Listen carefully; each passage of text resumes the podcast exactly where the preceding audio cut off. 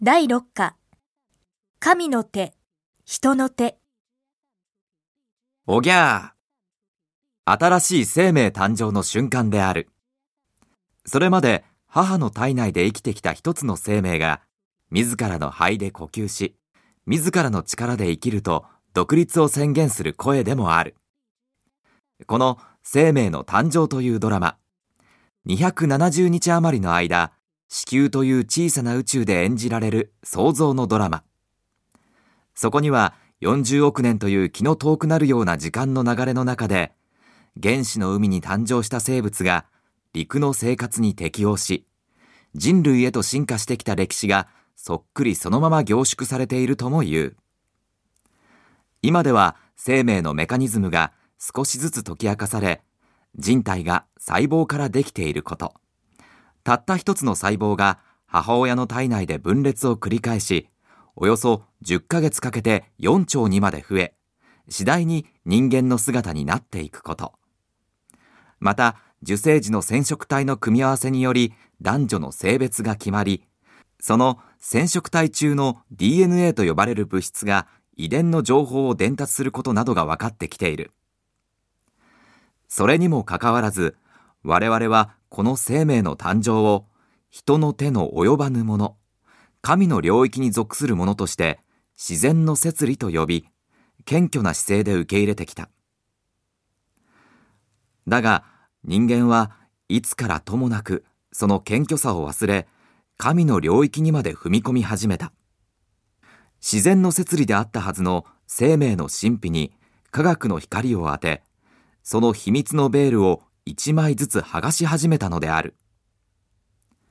そうすることによって、それまでは伺い知ることのできなかった複雑な生命の仕組みを徐々に明らかにしてきた。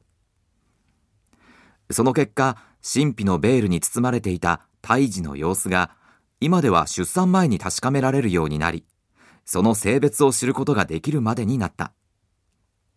また、自然の摂理を科学的に解明する過程で手に入れた知識や技術を応用し、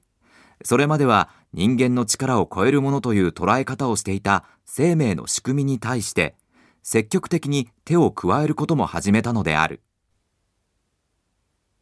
現在の産婦人科医療はその良い例である。人工授精や体外受精などが不妊治療として一般化しており、さらに第三者の子宮内で受精卵を育てるいわゆる代理母さえ存在する。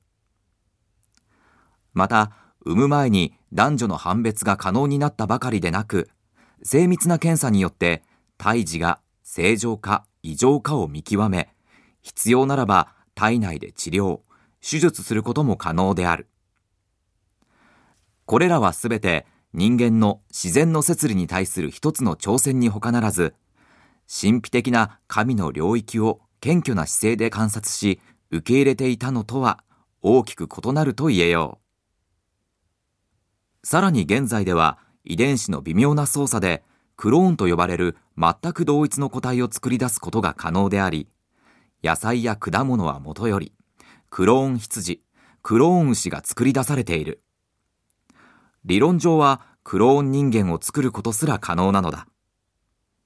遺伝子を組み替えて作り出される新しい種類の農産物などは、すでに我々はそれを口にしている。また、認知症、白血病などの難病を治療するため、中絶された胎児の細胞を患者に移植する方法などは、もう実用段階に来ている。医療技術の進歩はとどまるところを知らず、歯止めを失った感すらある。確かに平均寿命は飛躍的に伸び、死亡率は大幅に低下してきた。が、それと並行して医療技術の進歩が引き起こす法的、倫理的、宗教的問題は関係学会に限らず広く論議を呼び、以前にも増して大きな社会問題となっている。未だに続く脳死を死と判定するかどうかという問題などはその典型と言っていいだろう。このような論議が起こる根底には生と死の問題は医療の分野というよりむしろ神の領域に関わる問題であり医学といえども手を出すべき問題ではないという考え方があるのではないだろうか。医療技術のより一層の進歩が望まれる一方で、人間が人間のコピーを作り出したり、胎児に手を加えたりということも可能になりつつある現在、我々は自然の摂理という神の領域と人間の領域の境界線をどこに引くべきか。言い換えれば人間が踏み込むことができる領域はどこまでなのか。ここでもう一度改めて考えてみる必要があるのではないだろうか。